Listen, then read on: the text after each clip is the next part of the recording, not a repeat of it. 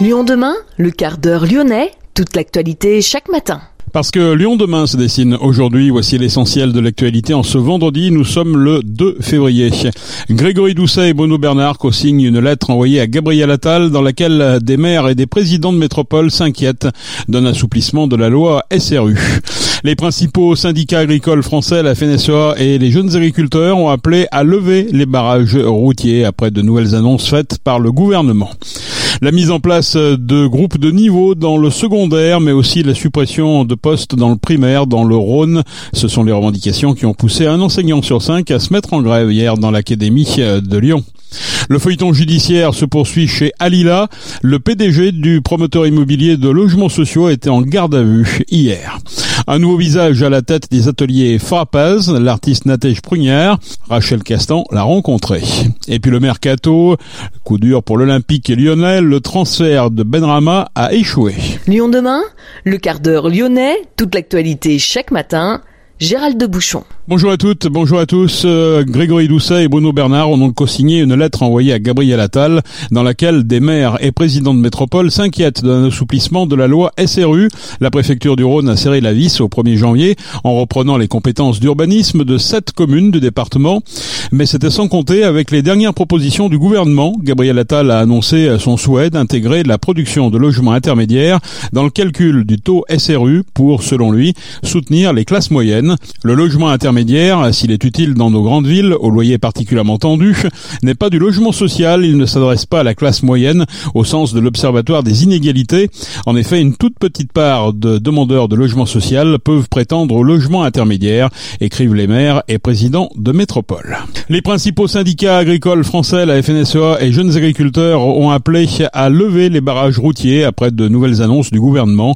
La 6 a été rouverte en direction de Lyon. Les autres points de blocage pourrait être levé dans la journée. La mise en place de groupes de niveau dans le secondaire, mais aussi la suppression de 60 postes dans le primaire dans le Rhône, ce sont les revendications qui ont poussé un enseignant sur cinq à se mettre en grève hier dans l'Académie de Lyon. 2000 personnes ont ainsi manifesté durant l'après-midi partant de la place Guichard pour rejoindre le rectorat de l'Académie. Lyon demain, un site internet, du son, de l'image, un média complet pour les Lyonnais qui font avancer la ville. Dans une récente enquête, Le Monde et Radio France ont mis en lumière le recours à des traitements interdits dans l'eau en bouteille. Gabriel Amar, le député de Villeurbanne, annonce déposer une demande de commission d'enquête parlementaire sur le scandale de l'eau en bouteille. Des industriels auraient caché au public des traitements non conformes pour pallier la contamination à intervalles réguliers de l'eau captée par des bactéries, mais aussi par des métabolites de pesticides. Au moins un tiers des marques françaises d'eau en bouteille pourrait encore être concernée par ces traitements, décrit le communiqué du député. Gabriel Amar ajoute que le gouvernement était vraisemblablement informé depuis le mois d'août 2021 des pratiques irrégulières du groupe Nestlé Waters, mais qu'il avait par la suite été décidé d'assouplir la réglementation afin d'autoriser les filtrages, selon lui. Le feuilleton judiciaire se poursuit chez Alila. Le PDG du promoteur immobilier de logements sociaux était en garde à vue hier avec son épouse pour des soupçons de travail dissimulé, harcèlement moral au travail, escroquerie et abus de biens sociaux. Hervé Legros pourrait être mis en examen. Il avait pris les devants en annonçant dès mercredi sur son compte LinkedIn qu'il devrait à nouveau être entendu le 1er février, donc hier, pour coopérer dans le cadre de l'enquête dont il fait l'objet. Lui et sa compagne, directrice juridique d'Alila, Géraldine Mazier, avaient déjà été placés en garde à vue il y a un an le 16 janvier 2023 pour des infractions au, droit du travail à la suite de plaintes de salariés. Les locaux du groupe Alila, la cité internationale et le domicile du PDG à Écully avaient fait l'objet d'une perquisition le même jour. À l'issue de sa garde à vue, le couple avait été laissé libre sans poursuite, tandis que les investigations se poursuivaient. Idée Projet Talent Lyon demain. Un nouveau visage à la tête des ateliers Frappaz. Ce visage n'est pas n'importe lequel puisqu'il est celui de l'artiste Nadège Prunière, autrice, metteuse en scène, comédienne et directrice de projet. Elle a été nommée par l'ancienne ministre de la Culture Rima Abdulmalak. Nadège Prunière a pour ambition, avec son nouveau poste de directrice, de mettre un point d'honneur sur l'écriture, la jeunesse, les femmes, l'international, la redirection écologique ou encore la transmission. Notre journaliste Rachel Caston est allée à sa rencontre. Nadège Prunière a fait l'unanimité auprès du jury.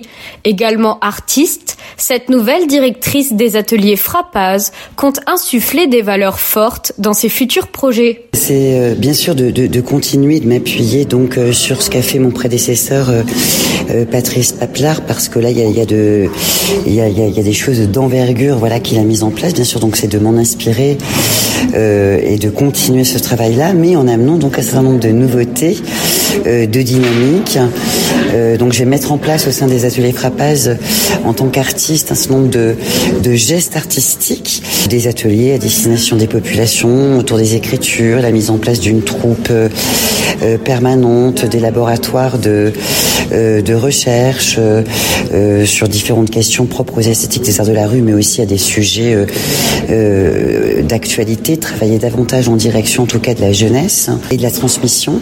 Et les, et les intentions en fait que j'ai vraiment envie de déployer à l'intérieur de ce nouveau projet, ce sont les questions de la dynamique partenariale, d'ouvrir voilà vraiment sur le territoire la région euh, en termes de, projets voilà, coportés et de travailler voilà, sur euh, des polarités euh, qui me semblent importantes sur la question de la place des femmes en espace public, puisque euh, seulement 20% de femmes sont coproduites aujourd'hui par les CNREP, donc on a un, grand, un grand chemin euh, euh, encore euh, à faire et en tout cas et on doit s'en inquiéter.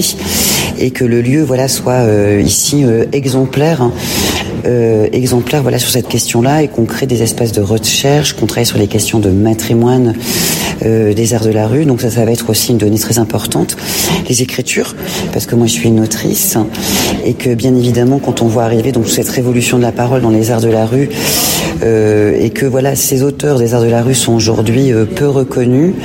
Euh, voilà, c'est comment euh, euh, on va travailler avec ça, comment on va les rendre plus visibles, comment on va amener d'autres compétences en matière de conseil dramaturgique, de les faire rencontrer aussi des artistes de la salle, des artistes du décloisonnement qui travaillent sur différents espaces dramaturgiques et voilà de développer aussi la question de l'international que moi je vais ouvrir donc aussi à la question européenne. Le fait que vous soyez artiste et que maintenant vous êtes directrice, c'est une ambition de prouver que c'est possible. Le lieu a toujours ouvert ses portes aux artistes, mais en tout cas, ce sera d'être dans une écoute, en tout cas, je pense, plus généreuse, plus bienveillante, plus répondante, plus accompagnante euh, sur les questions euh, qui se posent, puisque moi je me pose les mêmes aussi en tant qu'artiste. Donc c'est qu'on s'auto-éclaire euh, ensemble et voilà, et c'est de les, et c'est de mieux accompagner, je crois surtout. Une artiste à la tête des ateliers Frappaz est une première, une nouveauté qui, elle espère, va envoyer un signe fort à toute la profession. Merci Rachel. Le mercato, le transfert de Benrama a échoué. L'OL est furieux contre West Ham. Tout était bouclé, mais des documents administratifs n'ont pas été envoyés à temps par le club anglais. L'OL se réserve le droit d'engager des procédures pour valider l'opération ultérieurement. Les deux clubs avaient signé un accord temporaire et l'Olympique lyonnais avait obtenu l'approbation de la DNCG, mais West Ham n'a jamais lancé la moindre procédure technique, et ce malgré les relances répétées de l'OL. Le certificat international de transfert n'a pu être demandé avant l'heure de clôture du mercato. La cinquième étape du Critérium du Dauphiné passera dans le Rhône le 6 juin prochain. Le tracé de la 76e édition du Critérium a été dévoilé hier. Le jeudi 6 juin, le peloton reliera deux communes du Rhône, Amplepuis et Saint-Priest. Les coureurs passeront par la Loire et les monts du Lyonnais, puis Mornan et Givors avant un détour sur Vienne et une arrivée à Saint-Priest. C'est la fin de ce quart d'heure lyonnais. On se retrouve bien sûr lundi pour une prochaine édition. Je vous souhaite en attendant de passer un excellent week-end.